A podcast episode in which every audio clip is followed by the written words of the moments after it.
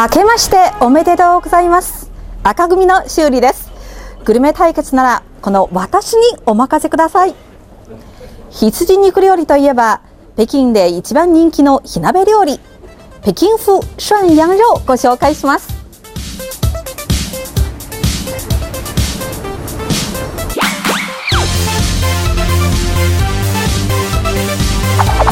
鍋といえば中国では地方によって様々な種類がありますが今日ご紹介する涮羊肉は北京ダックと並んで北京を代表する名物料理と言っても過言ではありません。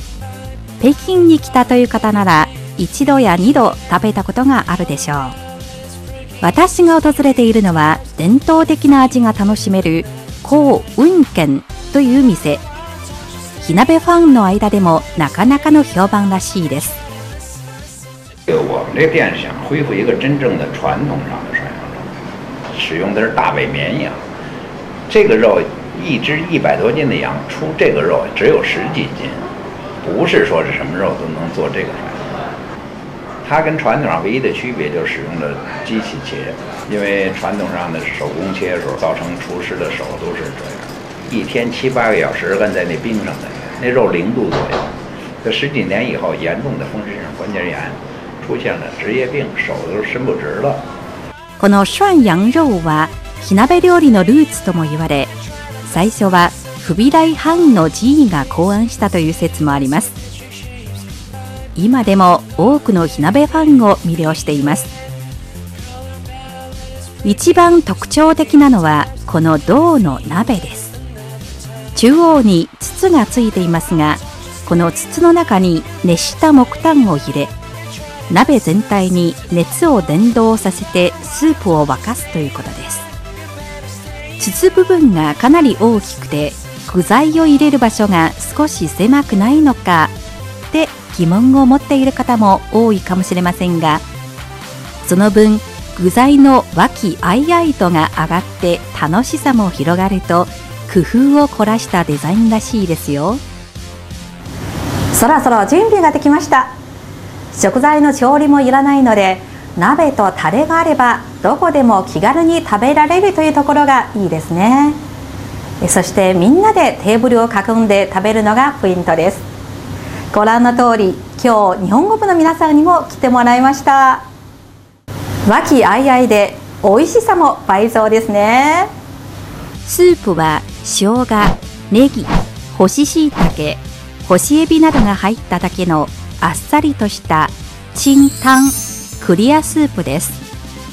お肉をしゃぶしゃぶしてからタレをつけて食べますが一押しはもちろんごまだれ。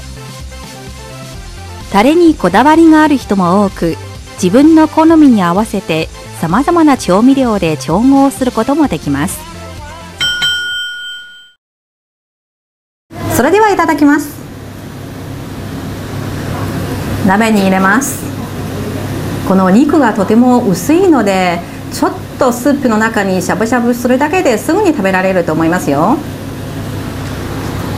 タレにこうやってちょっとつけたら食べます。うん。柔らかくて美味しいです。今日は羊肉の他にもお豆腐白菜春雨そして主食も注文しました。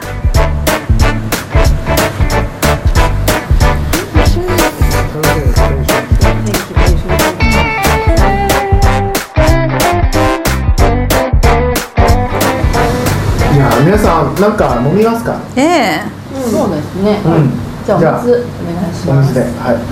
服務員加点水失礼します。なんで日本語喋るんですか？た。私はたまたま。たまたま？それにすごい先輩に似てません？そうですなんですよはいそれはたまたま？へえお名前は何と言いますか？えー、羊と書いて陽と申します。そんな名前もありますか？ありますよ、たまたま。たまたまが言いたかっただけじゃないあの。ええたまたま。で遅れました。なんか渋滞が大変。大丈夫大丈夫大丈夫。でもねさっきねみんくんそっくりの店員さんがいましたよ。本当ですか？それはたまたまじゃない？え？皆さんいかがでしたか？北京の冬に欠かせない火鍋料理の魅力を楽しんでいただけましたか？この時期に北京にいらっしゃったらぜひ一度試してみてくださいね。皆さん赤組にぜひ1票よろしくお願いします。